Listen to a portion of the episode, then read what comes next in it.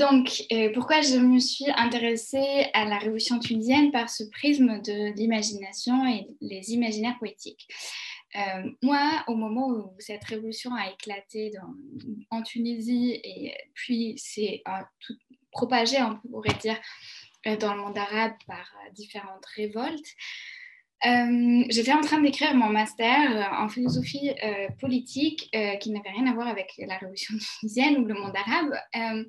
et j'étais fascinée par qu'est-ce qui fait une communauté politique, qu'est-ce qui fait qu'il y a une cohésion dans une société. Et puis éclatent donc euh, ces révolutions et en quelque sorte, euh, et il y, a beaucoup d'encre qui a coulé sur ce sujet, elles changent également nos représentations qu'on a du monde arabe. Euh, ces populations ont été longtemps présentées comme incapables d'aspirer à la démocratie, comme étant, on va dire, condamnées à une fatalité non démocratique, comme étant prisonnières de tradition. Et et, moi, en fait, je me suis dit, il y a quelque chose qui se fait actuellement en Tunisie qui est euh, hautement politique. Or, quand je lisais donc euh, les textes sur la révolution arabe, que ce soit les textes d'ailleurs écrits dans le monde scientifique, euh, en Europe ou dans le Maghreb, ou alors que ce soit aussi des articles de presse et des, et des, éditeurs, euh, des articles éditorialistes, j'avais l'impression, et, et je l'ai prouvé, ce n'est pas seulement une impression, qu'il y a eu un cadrage de cet événement qui était hautement dépolitisé, qui était de dire que en fait la révolution tunisienne, c'était surtout motivé euh, par des raisons euh, socio-économiques, qu'il s'agissait donc surtout d'une euh, simple révolte de la faim, que c'était des émeutes éphémères. Et moi, ce qui m'intéressait, c'était de savoir si, d'accord, c'est évident qu'il y a eu des, des conditions socio-économiques qui ont poussé les gens à se révolter, mais moi, ce que je voulais savoir, c'était si derrière cette critique et, ces revendications pour des meilleures euh, conditions euh, sociales et économiques, il n'y avait pas aussi une vision politique. Et que donc, je me suis trouvée à vouloir, on va dire, analyser et capturer une dimension idéale de cette révolution euh, sans avoir l'outil pour le faire parce que euh, ce que j'ai lu et ce que j'ai aussi euh, par mes travaux empiriques euh, très vite découvert, c'est que en fait ces, ces, manifestants, ces citoyens n'avaient pas forcément un recours à l'idéologie. Et en sciences politiques, on a on va dire, l'habitude de vouloir capturer cette dimension politique de révolution par l'idéologie. Or, il n'y a pas d'idéologie ou alors il y a très peu de recours idéologiques. Et donc, j'ai commencé à, m'intéresser à comment on peut en fait euh, parler de cette dimension politique euh, d'une autre façon, comment on peut euh, peut-être la capturer par la façon dont les personnes imaginent un futur pour la Tunisie. Et c'est de ce, par ce biais-là que je suis venue à m'intéresser aux imaginaires. Donc, à première vue, quand on s'intéresse à la révolution tunisienne et surtout à son déclenchement, parce qu'il faut bien évidemment savoir qu'aujourd'hui, le regard qu'on pourrait porter à cette révolution n'est plus le même que celui qu'on pouvait euh, porter dans les années 2010 et 2011, 12 et 13, euh, quand j'ai débuté ma thèse.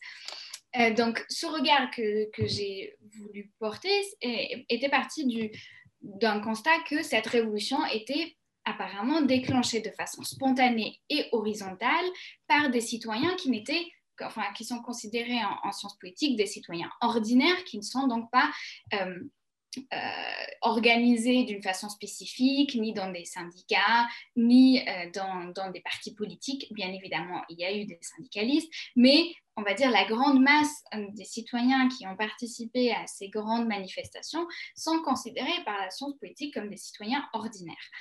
Euh, qui ne se revendique donc ni d'une idéologie, ni, dans le cas de la Tunisie, d'un leader spécifique.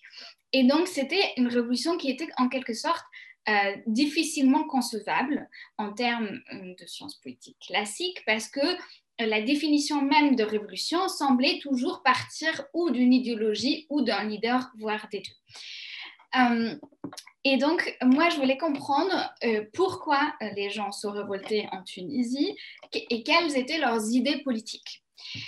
Donc, euh, euh, en premier temps, j'ai pu euh, confirmer que, bien évidemment, les idéologies étaient peu prisées par les manifestants, mais il n'est pas pour autant vrai que les acteurs ne s'appuyaient sur aucune idée politique. Au contraire, mon étude montre, et c'est ce que je vais euh, présenter par la suite, que les acteurs et les actrices de la révolution tunisienne défendent des idées politiques, mais qu'ils ne les cadrent pas forcément que dans des termes idéologiques ou utopiques. Euh, ma présentation aujourd'hui est basée sur des recherches de terrain que j'ai fait en Tunisie entre 2013 et 2017 et j'ai fait donc une, cinquantaine d'entretiens avec des défenseurs de droits humains laïcs et islamistes, des syndicalistes, des jeunes, des citoyens, comme je disais, ordinaires, euh, qui sont simplement des citoyens. Mais malheureusement, il y a cette euh, conception de citoyens ordinaires en sens politique. Des féministes, des chômeurs et des cyberactivistes qui sont âgés entre 28 et 61 ans. Euh, j'ai fait ces entretiens à Tunis, à Sidi Bouzid, à Gafsa et à Ardaïf, euh, en français et en arabe tunisien. Euh, il et elle militaient déjà sous la dictature de Ben Ali et ils ont contribué de, mon point de vue et après, avoir aussi euh, défriché la, littérature à la euh, chute du régime. Leur politisation ne date donc pas de la Révolution comme d'autres acteurs qui ont émergé par la Révolution, mais ce sont ces acteurs qui, eux, ont milité contre la dictature avant 2010. Euh, afin de recouper ces sources orales que j'ai donc euh, recueillies par les entretiens, j'ai également constitué un corpus écrit. Euh, donc, il s'agit d'articles de presse, de billets de blog, de livres produits par les acteurs, afin de compléter et de contraster les imaginaires identifiés dans les entretiens. Par ailleurs, il faudrait que je dise également que dans ma thèse et dans mes travaux, je parle plutôt d'un processus révolutionnaire et pas d'une révolution parce que le terme de révolution évoque chez beaucoup de personnes l'idée que euh, ça serait quelque chose de déjà clôturé, déjà acquis. Euh, mais ici, pour plus de simplicité et d'aisance à l'oral, je préfère parler de révolution. Je passe à mon prochain slide. Donc, dans ce qui suit, je vais d'abord très rapidement esquiser mon, cadre théorique, donc cette notion d'imaginaire qui, comme Isabelle, l'a évoqué, n'est pas quelque chose de euh, commun et qui donc demande de d'explication. Ensuite, je présenterai donc trois imaginaires. Hmm, un imaginaire de la révolution, euh, donc l'idée que la révolution se passerait sans leader, un imaginaire de la démocratie, il s'agit ici de la démocratie participative qui trouve dans l'imaginaire tunisien euh, ses origines en Amérique latine et euh, les imaginaires féministes. bien évidemment, ce sont que des exemples qui pour moi, sont, sont assez représentatifs parce qu'ils ont été exprimés par beaucoup d'acteurs et qu'ils étaient assez présents dans, mes, textes et dans mes, interviews. Mais euh, bien évidemment, il, euh, il, y a une multitude euh, d'imaginaires et on ne peut pas réduire les imaginaires de la révolution à ces trois-là. Euh, je passe à mon prochain slide. Donc, pour expliquer ce que j'entends par imaginaire, ce sont des, euh, des, significations et des représentations politiques que les acteurs et actrices développent au cours de leur action et de leurs expériences euh, politiques et qui ne s'expriment pas uniquement ou même pas majoritairement dans des termes idéologiques ou utopiques. Euh, ça ne veut pas dire que ces imaginaires ne contiennent pas d'éléments idéologiques ou utopiques, mais ils dépassent ce cadre-là. Euh, cette notion d'imaginaire est fortement inspirée par la théorie politique du philosophe euh, franco grec Cornelius Castoriadis. Et euh, lui, il a conceptualisé donc cette idée que les imaginaires seraient une partie essentielle de la réalité sociale euh, parce qu'ils ont une influence sur les pratiques sociales et les institutions politiques.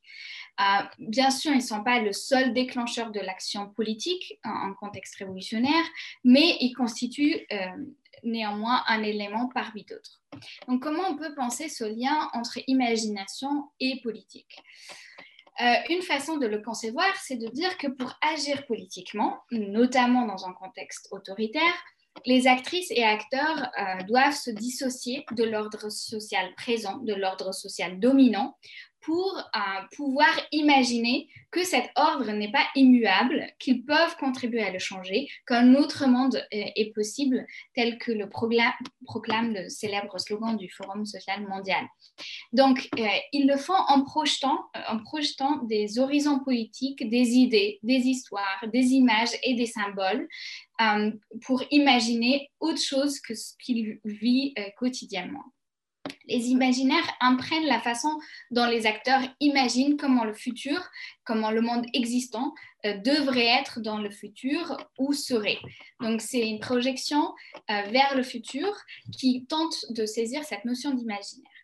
Ceci dit, elle engage également une relation au passé. Donc, ce n'est pas seulement comment on imagine le futur, mais souvent, euh, et c'est quelque chose sur lequel on, pourrait revenir euh, dans la discussion, c'est souvent le passé est également réinterprété à partir euh, d'une nouvelle expérience politique et à partir de ce qui est vécu politiquement.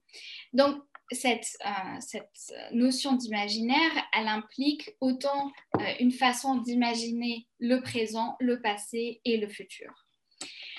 Ces imaginaires peuvent se référer à un avenir souhaitable ou, à contrario, à une dystopie. Euh, par exemple, si on pense à des imaginaires d'effondrement ou alors à des imaginaires d'une surveillance synoptique, etc. Et étudier les imaginaires permet, pour moi, en tout cas dans ce contexte euh, de la révolution tunisienne, euh, d'identifier les sources d'inspiration, la circulation, mais aussi l'appropriation des idées politiques entre différents espaces géographiques, culturels et même temporels, euh, comme on pourrait le voir concernant les imaginaires inspirés de la démocratie participative euh, de l'Amérique latine. Je passe à mon prochain slide.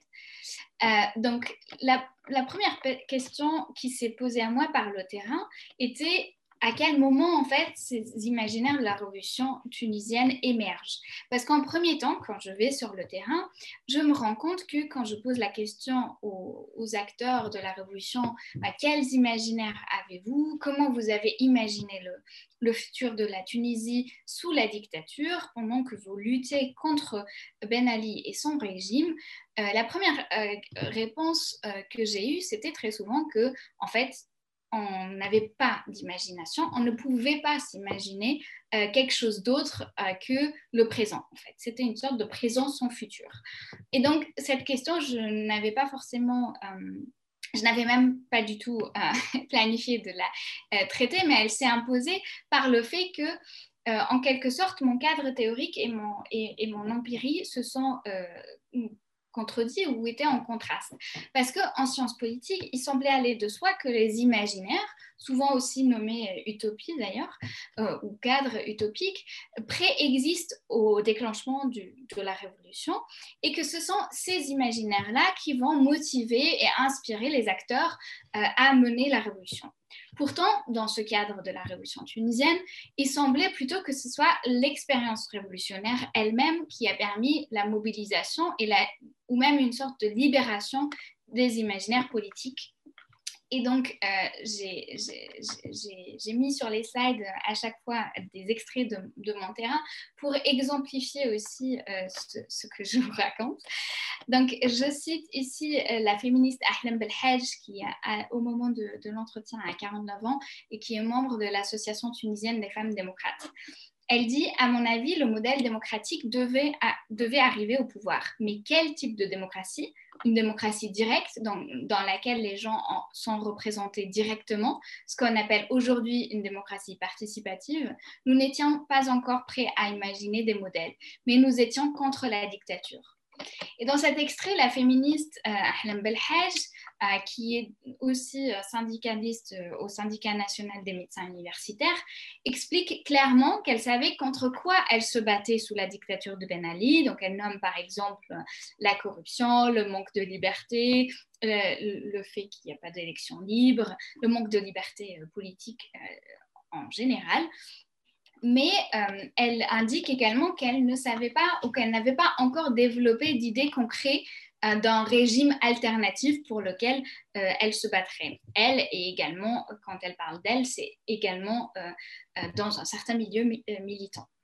La dictature parvenait ainsi à empêcher, euh, en tout cas en grande partie, tout changement politique de l'horizon de l'atteignable, de l'horizon de ce qu'on pouvait, du possible et de ce qu'on pouvait espérer. Pendant la dictature, Belhaj formule donc surtout une critique euh, des mécanismes sociopolitiques tels que la corruption. Elle critique euh, surtout les conditions existantes sociales et euh, économiques et également politiques. Mais cette critique ne se fonde pas encore, enfin, elle se fonde sur des idéaux, mais elle reste encore implicite. Ces idéaux ne forment pas encore une image euh, d'un régime alternatif très concret. Les, revendications et les conceptions du futur des acteurs et des actrices sont déterminées par, ce qui paraît réaliste dans l'horizon du possible au moment où il les développe. C'est-à-dire qu'au moment où Belhaj euh, se bat contre la corruption, et elle me le dit par la suite, même revendiquer des simples élections libres était déjà considéré comme révolutionnaire. Donc c'était difficile dans ce moment-là de d'imaginer d'aller au-delà et d'imaginer quelque chose de encore euh, qui serait encore plus en rupture avec le régime existant. Je passe à mon prochain slide. Si on prend par exemple euh, l'imaginaire de l'autogestion tel que l'évoque euh, le Sami Souhili, qui est médecin urgentiste de 55 ans et syndicaliste d'inspiration transcrite, il, euh, il déclare très clairement que cette imagination-là dépend des conditions dans lesquelles elle, est, euh, elle se déplore. elle se déploie, pardon. je cite, la vision que nous avions à l'époque, sous Ben Ali, c'était de faire chuter la dictature et de mettre fin aux inégalités sociales. Les modèles que tu t'imagines dépendent des circonstances quand nous étions dans une situation révolutionnaire, dans la Casbah, dans la rue, etc., nous avons essayé de commencer à nous organiser en comité, en soviet, dans les usines, etc. Nous avons pensé, maintenant, quelque chose bouge. En conséquence, nous étions à ce moment-là pour l'autogestion, pour les comités de quartier et les soviets. Donc, Suile souligne qu'il désirait surtout la chute de la dictature sous Ben Ali et sa principale euh, préoccupation était de savoir comment combattre cette dictature. À ce stade, l'idéal de l'autogestion n'était pas au premier plan de sa lutte, mais ça représente un sorte de point de fuite euh, vague et implicite de son engagement. Et c'est seulement ce qu'il nomme la situation révolutionnaire qui rend possible la concrétisation des imaginaires politiques, comme euh, ici euh, l'autogestion. Avec les sit de la CASPA 1 et de la CASPA 2, donc en janvier et février 2011, donc après la fuite du, dictateur Ben Ali, s'ouvre un espace dans lequel l'autogestion n'apparaît plus comme un idéal lointain et théorique, mais ça devient une véritable expérience imaginable et même tangible, puisque pendant ces sit-ins de la Casbah, les activistes euh, essayent de se, s'organiser de façon horizontale, essayent d'appliquer certains principes de l'autogestion. Et donc, ça devient euh, quelque chose qui est expérimentable, qu'ils expérimentent sur la place et pas seulement, on va dire, un, idéal ici de livres et de théories qui n'a aucune réalité. et, ici, on peut aussi euh, donc rajouter ce que me dit euh, Fouad Sassi, qui est un étudiant et militant euh, de, 29 ans, et qui souligne qu'avant même les occupations de la Casbah, les nouveaux comités de quartier, par exemple, avaient contribué à faire émerger cet imaginaire de l'autogestion. Donc il s'agit de comités de sauvegarde et protection des quartiers qui se sont formés notamment après le 11 janvier, donc après la fuite de Ben Ali, pour tout simplement protéger les quartiers euh, de, de, de, la police ou de, euh, ouais, de, notamment de la police dont enfin, à laquelle il ne faisait pas euh, confiance et essayer donc de d'instaurer une forme d'autogestion, même très locale et très circonscrite, dans les quartiers. Et cette multiplication des manifestations, des occupations des places publiques et de l'autogestion dans la protection des quartiers résidentiels marque donc non seulement le début du processus de révolution, mais aussi le quotidien des acteurs, euh, parce que ce sont ces phénomènes-là qui vont de façon performative modifier le réel. C'est-à-dire que la, pardon, la performance collective de la contestation fait apparaître des nouveaux imaginaires, des nouveaux horizons idéaux et libère donc l'imagination politique. Ce n'est qu'à partir de ce moment-là que ces expériences politiques se font que l'imaginaire, notamment de l'autogestion dans ce cas précis, commence à être développé et euh, concrétisé. Donc, ces extraits montrent euh, que les acteurs se positionnent d'abord et surtout contre la dictature avant de développer des imaginaires d'un ordre politique à venir. Et ici, on peut revenir sur ce que je disais en, introduction.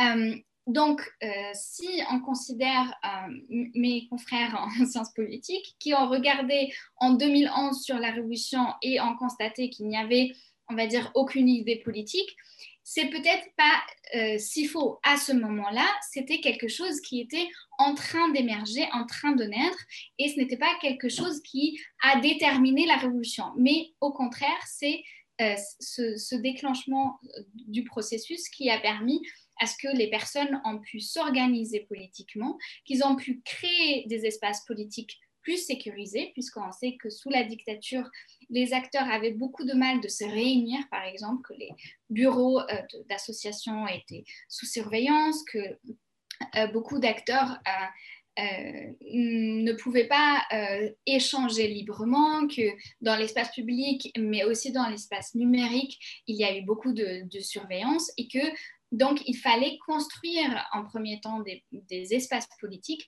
pour que les acteurs puissent élaborer des idées euh, politiques. Et donc, on peut dire que, en quelque sorte, euh, la critique et le rejet de conditions sociales euh, dans lesquelles les acteurs vivaient précédaient l'imagination d'un avenir.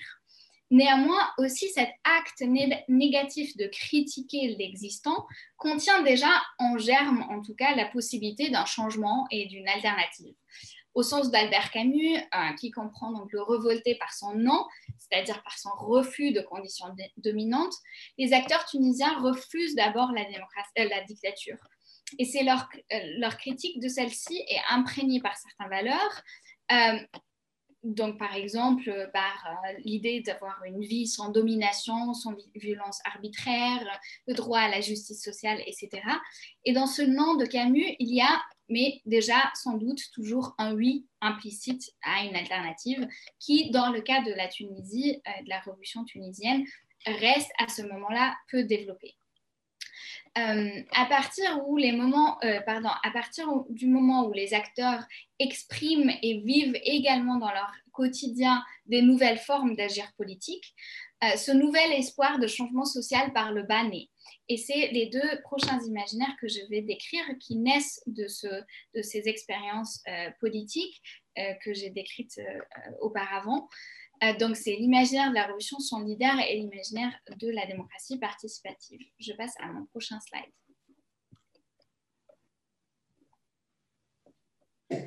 Donc, euh, juste une petite question, Isabelle. Je parle depuis combien de temps? Alors, tu parles depuis presque 25 euh, minutes là. Ok, très bien, merci.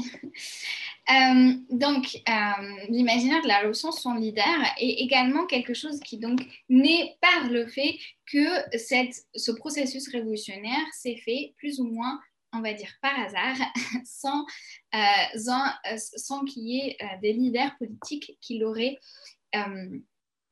amené euh, c'est quelque chose euh, qui, est survenu de manière inattendue et, qui était également sans précédent dans son ampleur et son intensité.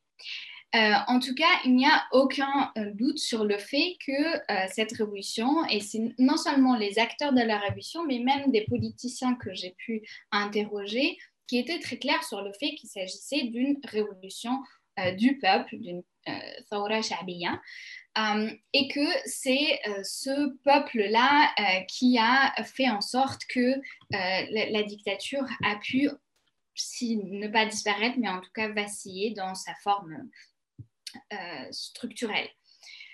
et cette révolution du peuple, je cite le cyberdissident Sami Ben Rabia, se fait donc de manière spontanée, non planifiée, sans même ou même contre les élites. Et c'est quelque chose qui est assez important parce que les, les citoyens qui donc commencent à, à s'organiser politiquement, à descendre dans les rues, à participer à ces grandes manifestations et par la suite aussi à ces euh, occupations de place, etc., dans les, à partir de, de, fin 2010, mais qui non seulement jusqu'à le 14 janvier 2011, mais également dans les années qui suivent euh, la, fuite du dictateur, commence également à tirer de, cette, euh, de cet engagement une certaine confiance en soi et une certaine nouvelle conception de qu'est-ce que est un, un citoyen. Et euh, euh, donc, euh, cet imaginaire n'est que la révolution doit se faire pas seulement, on va dire, de façon hasardeuse sans leader, mais qu'elle doit également euh, rejeter tout paternalisme politique parce que c'est effectivement ce militantisme-là qui a fait en sorte que la dictature a pu vaciller. Donc, euh, c'est un imaginaire qui est assez nouveau et assez inédit. Parce qu'il contredit très clairement l'idée que le peuple arabe ou tunisien euh, serait donc incapable d'agir politiquement euh, sans un zaïm, sans un, leader, et que c'est un récit dominant dans le nord global, mais aussi dans les pays arabes. C'est un récit qui a été beaucoup utilisé par les dictateurs arabes eux-mêmes, de dire, et par ailleurs, ça peut être aussi lié à un certain discours postcolonial, de dire que euh, les populations ne sont pas encore prêtes, que la colonisation les a euh, rejetées euh, dans, une sorte de, dans une sorte de d'être immature politiquement et que donc il devrait avoir un leader fort qui les gouvernerait parce qu'elle ne serait pas, capable de s'auto-gouverner. cet imaginaire-là rend complètement avec cette représentation euh, du, peuple qui, aurait besoin d'être guidé, et, mais euh, est créé et va même plus loin. Je passe à mon prochain slide. Euh, non seulement qu'il se passe de tout leader, mais la protestation des acteurs est aussi progressivement dirigée contre l'autorité politique et contre l'idée même de, de, leadership et contre l'idée même d'une autorité. Euh, pourquoi? Parce que en fait, les activistes argumentent que en fait, euh, ces partis politiques, ces leaders politiques, eux, ils n'ont pas réussi à, mettre terme à la dictature ou ne serait-ce qu'à euh, concevoir un autre régime politique qui ne serait pas dictatorial, qui laisserait des libertés autant politiques que aussi des meilleures conditions sociales et économiques euh, au peuple et qui n'aurait donc pas réussi. Et que c'est que par une révolution des citoyens que les citoyens ont pu libérer euh, cet espace euh, politique et ont pu construire quelque chose, on va dire, d'autre. Donc je cite la féministe Halima Sweeney qui dit Aujourd'hui, il n'y a plus de leadership. Le leadership est une idée dépassée. Tout le monde peut être un modèle, j'y crois. Et pourquoi les femmes qui se lèvent à 5 heures du matin, qui nettoient les rues ou qui arrivent à nourrir leurs enfants avec le strict minimum ne pourraient-elles pas être des modèles? Donc, c'est quelque chose qui, qui naît par la Révolution, l'idée que les citoyens euh, ont acquis euh, le même statut que, que, les leaders et que du coup, ça serait un peu, euh, on va dire, incohérent de parler encore de leadership parce que, en fait, tout le monde peut être un exemple et tout le monde peut être un, un acteur euh, politique important. Et quand je dis tout le monde, c'est surtout les citoyens, c'est surtout des gens qui, euh, et dans l'exemple de Halima Sweeney, elle, elle, nomme donc une, femme euh, qui, qui est plutôt pauvre, hein. elle arrive à nourrir ses enfants avec le strict minimum. Il y a même une sorte d'éloge à des acteurs de l'hierarchie sociale et qui sont plutôt placés en bas de l'hierarchie sociale, parce que ce sont effectivement ces acteurs-là qui ont réussi euh, on va dire, à se débarrasser de la dictature. Et c'est cette expérience de contestation collective qui remet fondamentalement en question l'idée du leadership et qui ouvre l'horizon d'attente des, acteurs et des actrices de la révolution. Et elle y inscrit l'idée de la démocratie, de la démocratie participative, qui serait donc le fondement de tout régime euh, légitime. Pourquoi? Parce que cette démocratie participative repose sur un rôle très fort des citoyens. C'est la prochaine partie que euh, je, passe à mon prochain slide. C'est cet imaginaire de l'Amérique latine comme un.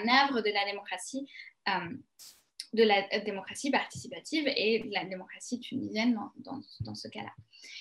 Donc, il y a une revendication collective de la démocratie qui apparaît également seulement après la chute de Ben Ali et euh, qui est très fortement ancrée en Amérique latine. Euh, ces acteurs et actrices de la révolution qui revendiquent que la révolution se fait sans leader ne veulent aujourd'hui pas seulement être entendus, mais ils exigent euh, d'être eux-mêmes les principaux acteurs du changement politique. D'ailleurs, c'est aussi beaucoup lié à l'idée que, en fait, les politiciens sont corrompus et corrompables, donc ils peuvent devenir corrompus, et que les citoyens auraient donc plus d'intérêt d'agir dans le sens euh, des citoyens parce qu'ils n'auraient pas de mandat politique euh, qui les corromprait. C'est quelque chose qu'on peut également euh, reprendre en discussion ou s'il y aurait des questions au cas où. Et donc, c'est une façon de ne pas plus tolérer un paternalisme politique, comme j'ai déjà évoqué, mais également de placer les citoyens comme l'acteur principal dans un régime politique. Donc, malgré le fait qu'il y a eu beaucoup de discussions sur quelle démocratie instaurer, euh, et c'est quelque chose qui, a beaucoup marqué les débats euh, post-Ben Ali dans les années qui ont suivi, euh, cet imaginaire des gouvernements de gauche du Venezuela, du Brésil et de l'Argentine est très central pour les acteurs de tout âge et surtout ceux qui sont, on va dire, orientés à gauche. Euh, celui qui revient le plus souvent et qui est le plus important euh, est cet imaginaire du Venezuela sous, Hugo Chavez. Donc on peut dire qu'il y a effectivement une admiration de la figure de Hugo Chavez comme une sorte de Robin des Bois euh, qu'il incarne parce qu'il donne aux pauvres en enlevant aux riches. mais la démocratie vénézuélienne est aussi estimée parce qu'elle associe des possibilités de participation politique d'un côté euh, à une structuration de l'État social. Donc, il ne s'agit pas seulement d'instaurer euh, euh, une, justice sociale, bien évidemment, il s'agit également d'être focalisé sur une justice sociale, mais pas seulement. Ce qui intéresse les citoyens tunisien et ce qui les fascine, c'est cette idée que la démocratie n'est pas obligatoirement libérale et seulement libérale, mais qu'elle peut s'associer à euh, un but de justice sociale et avoir recours à, euh, une redistribution euh, sociale importante. Donc, je cite Inès Lili qui dit Il y a des exemples en Amérique latine à différents moments qui pourraient vraiment fonctionner en Tunisie. Chavez, dictateur ou pas, ça m'est égal. Dans tous les cas, il a donné aux plus pauvres l'accès à la formation, au système de santé, à la retraite, à un système de circulation juste, à la participation politique et à la démocratie locale. Donc, euh, je, coupe la, citation qui est trop longue sinon. Donc, il s'agit donc, comme je disais, pas simplement de mesures de redistribution sociale de l'État, mais avant tout d'une inclusion de la population dans les mécanismes de décision politique euh, pour déterminer de façon autonome ses conditions sociales et matérielles. Euh, donc, les Tunisiens voient dans le modèle vénézuélien un État et des citoyens qui partagent la responsabilité euh, et le pouvoir de décision. Et c'est un rapport entre l'État et les citoyens qui est euh, un sorte de partenariat, mais qui poursuit un but très clairement défini, un but commun qui serait d'établir la justice sociale et la participation politique euh, en même temps. et donc, comme le dit Inès, dictateur ou pas, c'est ce caractère démocratique général du régime ou de la personne de Chavez euh, ne joue pas euh, un rôle très décisif dans cet imaginaire. Euh, des, acteurs tunisiens, c'est plutôt que le Venezuela représente une possibilité de penser une démocratie autrement que purement économiquement et politiquement libérale, mais qui serait à la fois socialiste et participative. Je passe au prochain slide. Donc, j'ai ramené un autre exemple, mais que je ne vais pas euh, détailler. Euh, euh, maintenant, on peut y revenir plus tard, qui montre que des activistes se sont inspirés de cet imaginaire du Venezuela également pour repenser leurs expériences politiques localement. C'est-à-dire que encore une fois, ils ne s'embêtent pas, entre guillemets, de savoir si c'est un imaginaire parfait de la démocratie ou pas, mais ils vont s'inspirer seulement des, points qui sont importants pour leur expérience euh, sur le terrain et adapter de façon réflexive et, pragmatique pardon, euh, cet imaginaire à leurs besoins, on peut dire.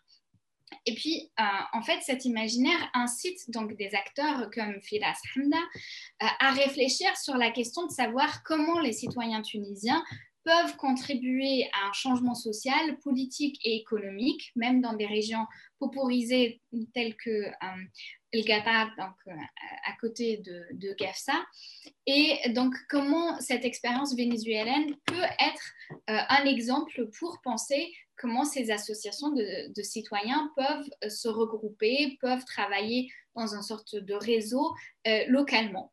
Et donc, euh, il s'agit donc ici pas d'imiter à la perfection une démocratie qui s'est implantée dans un autre contexte, mais plutôt de s'inspirer de cette, de cette expérience et de prendre effectivement, euh, de s'inspirer seulement des aspects qui renforcent des valeurs et des conceptions politiques déjà préexistantes. Je passe donc à mon prochain slide et à l'imaginaire féministe euh, que j'ai nommé entre lobbying et démocratie radicale. Euh, donc, avant de plonger dans cet imaginaire, il faudrait que je dise très brièvement que le contexte tunisien est un contexte qui est souvent décrit comme exceptionnel concernant les droits euh, de femmes, notamment euh, par, le, par euh, le fait que, et par l'introduction de droits progressistes pour les femmes par le biais du Code du statut personnel, c'est un, ensemble de deux lois adoptées par Habib Bourguiba en 1956 qui ont permis aux femmes d'accéder à l'éducation, au travail, au divorce, à l'avortement et à la contraception. Et ces droits historiquement uniques ont sans doute non seulement conduit à une amélioration des conditions des femmes, euh, mais aussi euh, à l'émergence de mouvements euh, féministes d'un côté, et d'autre côté aussi à l'instrumentalisation des droits de femmes à des fins politiques. par exemple, alors que Bourguiba avait besoin de ces droits de femmes pour affirmer le pouvoir de l'État centriste contre les structures tribales, Ben Ali s'est présenté comme unique garant des droits de femmes contre le mouvement islamiste qui était en pleine expansion dans les années 90 et pour, surtout pour détourner l'attention de la communauté internationale de ces abus de pouvoir et euh, tout en réprimant ce même mouvement féministe dans ce contexte euh, local, donc, enfin dans le contexte national. C'est ce qu'on, euh, dans la littérature, mais aussi parmi les activistes, on nomme le féminisme de l'État. Et ce féminisme de l'État a été critiqué par les acteurs euh, féministes, notamment de l'Association euh, tunisienne euh, des femmes démocrates, de la TFD. Et malgré tout, cette critique nécessite un positionnement difficile, parfois aussi ambivalent, de l'association féministe ou des féministes, on va dire en général, ceux qui ont combattu euh, sous Ben Ali étaient notamment, euh, les plus connues étaient notamment celles de la TFD, euh, parce que d'un côté, bien évidemment, elles ne vont pas remettre en question un État qui prétend défendre leurs droits, mais elles rejetaient, donc de façon enfin, elles rejetaient la manière dont ces droits ont été instrumentalisés, appropriés par l'État, mais aussi comment elles étaient instaurées dans la société. Euh, j'ai donc, euh, euh, et, notamment le fait que ces droits-là ont été soustraits à la négociation par les acteurs de la société civile. C'est-à-dire que l'État, ce féminisme d'État, a prétendu donner des droits à des femmes comme une sorte de cadeau, sans que ces droits puissent être négociés par ces femmes mêmes, sans que la définition de l'identité, des droits, des besoins et des, et, des, revendications des femmes a pu avoir lieu. Et donc, c'est pour ça que le mouvement féministe en Tunisie euh, essaye de, mettre en évidence, de souligner qu'il ne peut pas avoir de droit de femme sans droit euh, politique, sans droit démocratique et, sans liberté euh, politique. Et c'est ce que Ahlem Belhaj, dans cette citation, met en évidence, démocratie et liberté. On ne peut pas parler de démocratie dans une sphère privée s'il n'y a pas de démocratie dans la sphère publique on ne peut pas parler de violence, par exemple, contre les femmes, euh, si l'État utilise de la violence contre les femmes. Et donc, c'est un positionnement qui, qui, a été euh, euh, compliqué pour, pour ces femmes parce que elles critiquaient en même temps la, la dimension dictatoriale de l'État tunisien. Pour la TFD, le féminisme d'État impose une séparation intenable entre les droits de femmes qui sont, oui, comme je disais, donnés aux femmes d'un côté, et les libertés politiques et les droits de l'homme, euh, les, droits de l'homme et la démocratie qui restaient inaccessibles autant pour les femmes que pour les hommes. De cette façon, le féminisme d'État formule des droits de femmes comme si c'était des privilèges hein, restrictifs et, qui seraient donc indépendants des conditions démocratiques. Hlima Sweeney, également militante de la TFD, déclare donc Personne ne peut réellement bénéficier de ces droits s'il n'y a pas de liberté fondamentale. Le soi-disant modernisme de Bourguiba a produit quelques réalisations, mais elles n'ont pas eu une grande portée sociale en raison de la forte répression et du manque absolu de liberté. Je passe à mon prochain slide.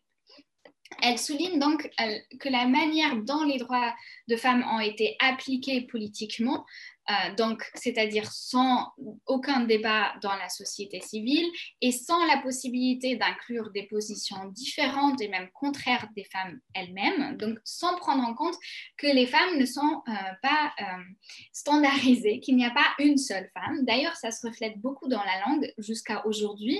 en Tunisie, on parle beaucoup de, des droits de la femme ce n'est pas les droits de femmes, des femmes au pluriel, mais euh, c'est la femme en singulier, comme s'il n'y avait une seule façon d'être euh, femme et des, besoins euh, et des positions différentes de femmes sont complètement gommés.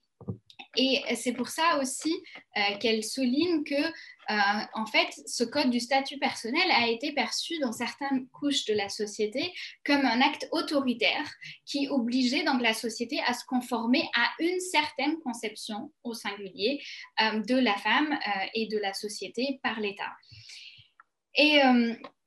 Euh, et donc, en fait, euh, ces féministes de la première heure euh, considèrent, ou, on, va dire que considèrent que toujours les droits et le développement des droits de femmes sont primordial pour assurer plus d'égalité dans la, dans, la, citoyenneté et entre les genres, euh, et sont toujours, euh, jusqu'à aujourd'hui, beaucoup focalisés sur cet aspect juridique. C'est quelque chose qu'ils vont dénommer le lobbying, donc l'idée d'influencer l'État et la législation pour y inscrire plus d'égalité. Euh, les féministes de la TFD font donc appel à l'État en tant que garant des droits de femmes, euh, qui devrait protéger des femmes des pratiques misogynes de la société et des conditions euh, discriminatoires.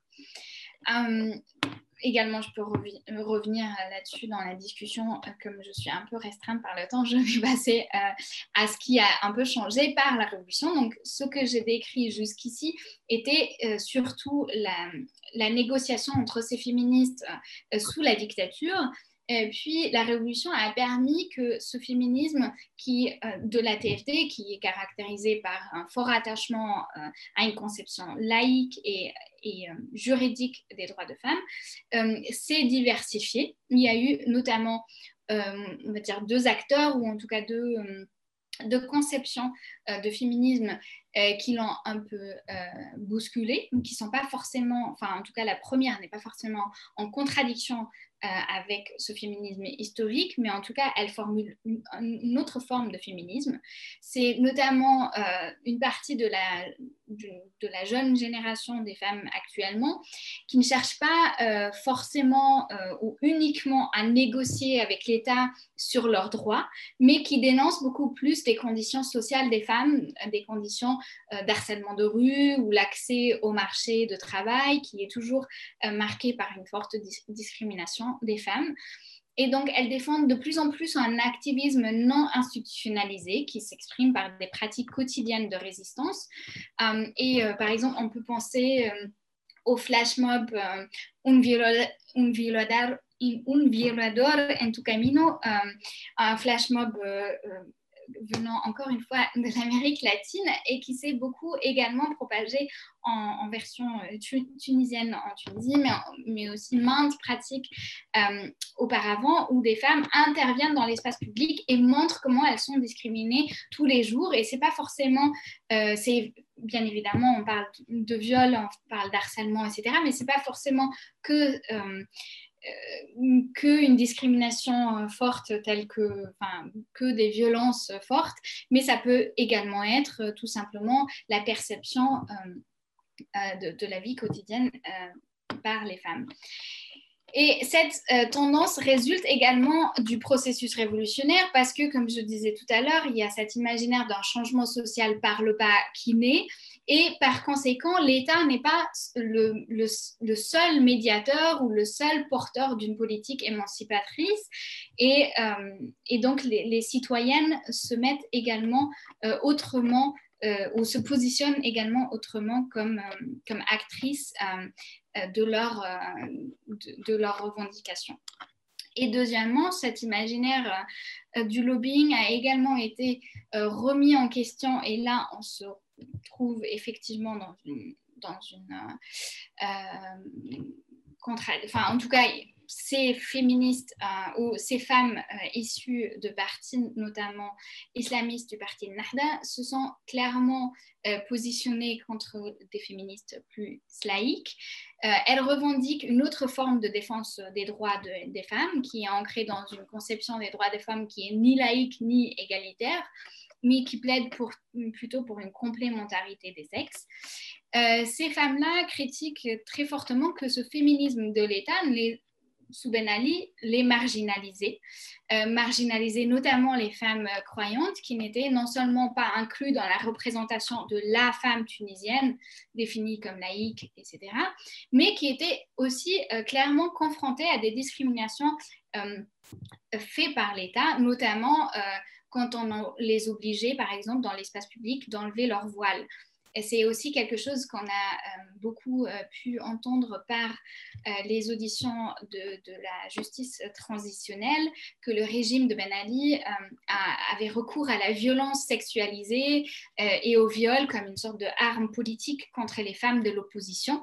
et donc, ça révèle de façon assez spectaculaire l'hypocrisie de ce féminisme d'État qui se qui se dirige clairement euh, avec euh, des armes contre, enfin oui, avec des armes euh, machistes et sexistes contre les femmes.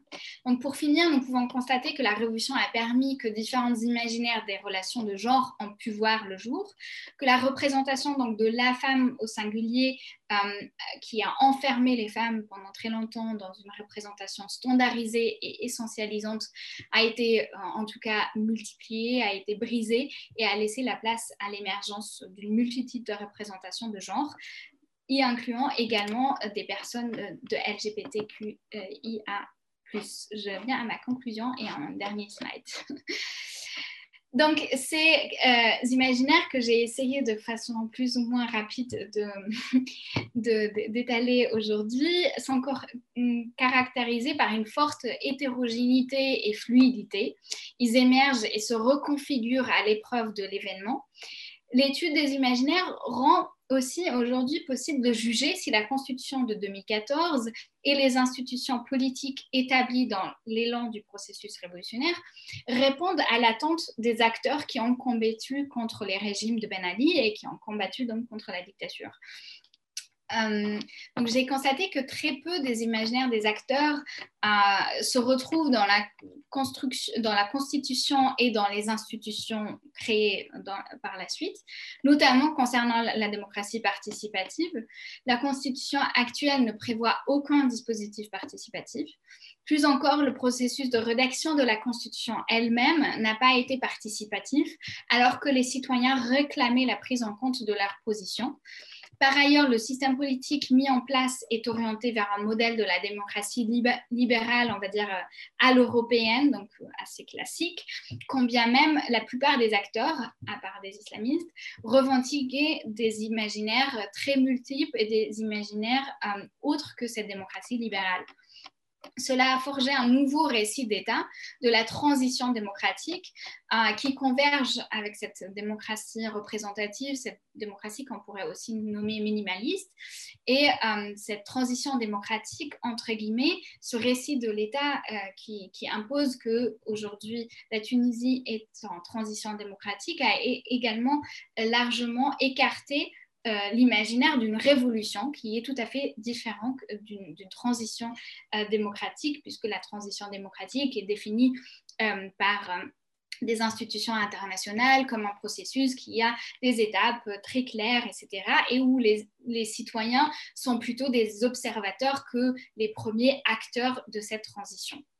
Cette disjonction entre imaginaire révolutionnaire d'un côté et institution d'autre côté, associée à la poursuite des contestations en 2018, montre que le processus révolutionnaire est toujours en cours et peut être euh, également, euh, peut reprendre également à, différentes euh, à différents moments.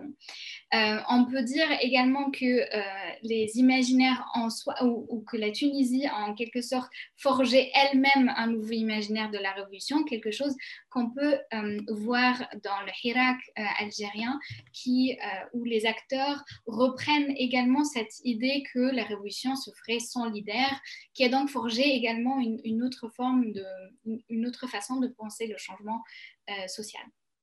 Je pense que je vais m'arrêter là parce que j'ai déjà parlé trop. Merci beaucoup.